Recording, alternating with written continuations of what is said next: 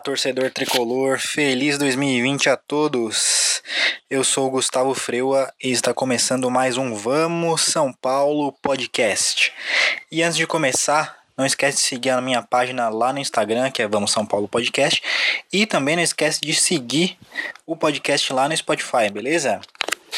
Então estamos aí às vésperas de mais uma Copa São Paulo de Futebol Júnior, torneio esse que o São Paulo chegou nas duas últimas finais.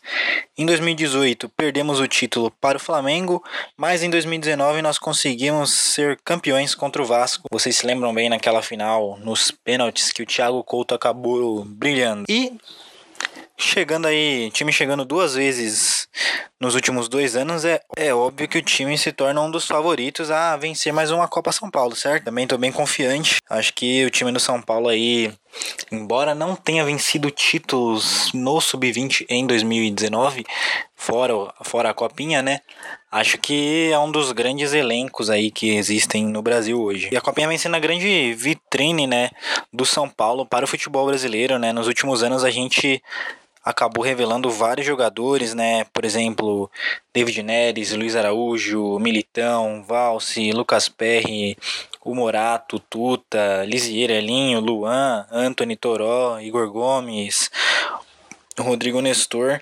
Provavelmente esqueci de alguém, mas é só para vocês terem noção da quantidade de bons jogadores que tem saído das Copa, da Copa São Paulo não só da Copa São Paulo, porque os meninos acabam disputando uma série de outros campeonatos, mas onde eles acabam aparecendo mais assim para o Brasil e para os mercados estrangeiros é na Copa São Paulo, porque dos campeonatos é, de categoria de base é o que tem mais visibilidade mesmo. Eu disse que o São Paulo não conquistou nenhum título no sub-20, né? O título do São Paulo ano passado acabou, fora da Copinha, acabou ficando para o sub-17, assim, né? Um dos mais próximos ao profissionais. Os meninos do sub-17 acabaram sendo campeões paulistas.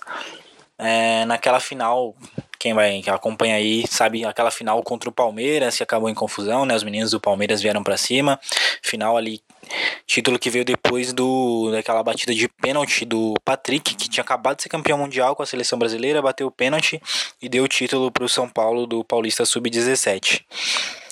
Para a edição de 2020 da Copinha, o São Paulo vai ter um time novo, mas um time com certa experiência, né? São nove meninos do elenco atual que estavam no título da campanha passada. Então isso para os meninos ali que chegaram agora no sub-20, né? Isso acaba trazendo uma segurança. Você vê ali garotos que já passaram pelo campeonato. Cada campeonato tem suas nuances, cada campeonato tem as suas próprias características. Então é bom você ter alguém que já tenha trilhado esse caminho para te guiar, para você se amparar, se espelhar, pegar exemplos, né? Os meninos que estiveram na Copa de 2019 e vão estar agora na Copinha de 2020 são os dois goleiros, o Arthur Gazi e o Eduardo, o Lucas Fasson, zagueiro, a gente tem o Senna e o Wellington, Marcos Júnior, o Rodrigo Nestor, que eu vou falar daqui a pouco, o Ed e o Vitinho. Então esses meninos aí têm, embora sejam muito novos, têm experiência na copinha e com certeza podem ajudar os outros meninos em quem sabe mais uma final e mais um título para o São Paulo da Copa São Paulo. Falando dos destaques desse time mais novo aí do São Paulo, né? Eu acabei de citar alguns meninos, então vamos lá. Lucas Fasson, zagueiro, ele fazia dupla com o Tuta, né, num determinado momento ali, até a chegada do Morato.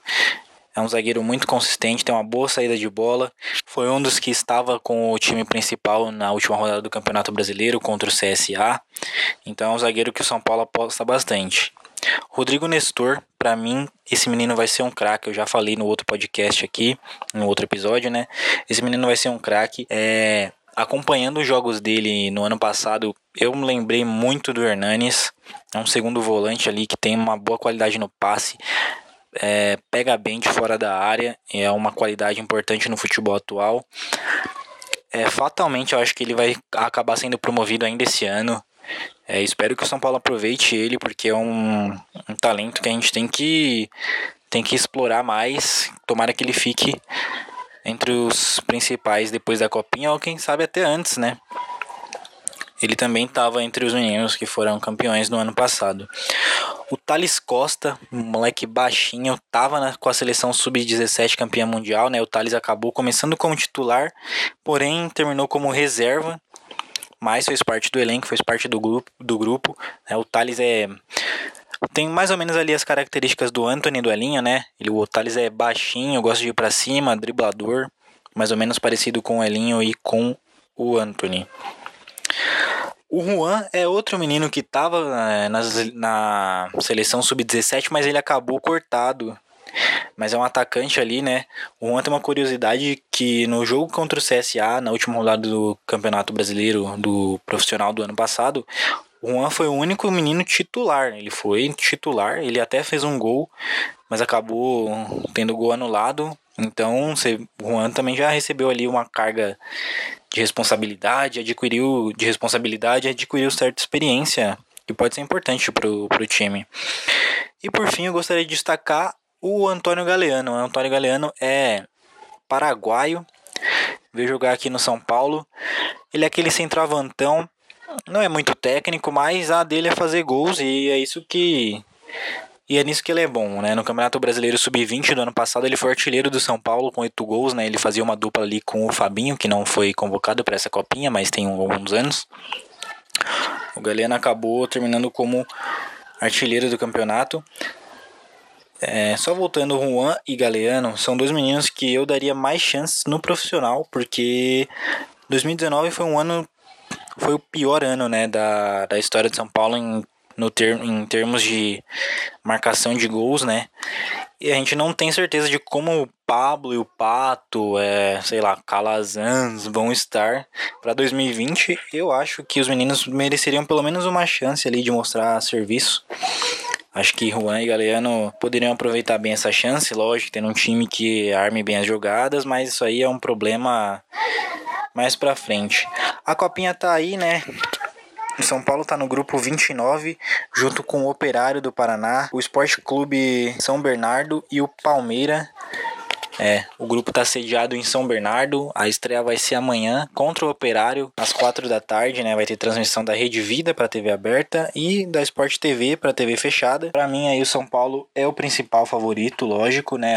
Eu gostaria de apontar o Palmeiras também, uma base muito forte, o Vasco com um trabalho excelente, talvez o Fluminense fez um trabalho interessante no ano passado. O Flamengo acabou saindo né, da, da disputa da Copinha, mas também seria um time favorito. Eu acho que o Grêmio também. E o Corinthians. Eu acho que esses times aí são os principais hoje no Sub-20 do Brasil. Expectativa de título.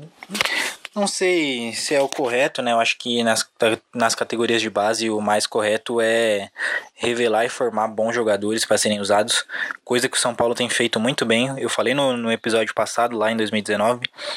A base está sendo muito bem utilizada em Cotia, principalmente nos últimos 5, 6 anos. Foi um, é um período que o São Paulo revelou vários jogadores. Infelizmente, não conseguiu aproveitar todos no time titular da forma como a gente imagina, né? Você forma um menino ali na sua base e aproveita ele entre os profissionais, né? Isso é muito raro, muito difícil. Acabou vendendo cedo demais, né? Casos como o do David Neres, do Luiz Araújo, talvez do próprio Lucas no passado ali. Pode acontecer com o Anthony, que também não tem uma larga experiência dentro do profissional e já pode ser vendido, né? Do Valse também. Mas aí são coisas de planejamento, que o São Paulo a gente sabe que não vem tendo um bom planejamento há algum tempo. Mas ah, as crias de Cotia estão saindo e estão saindo com qualidade, que é o que importa. Mostra que o trabalho lá é sério e é bem feito. Então, para 2020, título da Copinha é mais do que realidade. Vamos aguardar, vamos torcer e é isso, torcedor tricolor. Esse foi mais um episódio do Vamos São Paulo Podcast. 2020 vai ter muito mais conteúdo aqui. E é isso, um abraço e vamos São Paulo.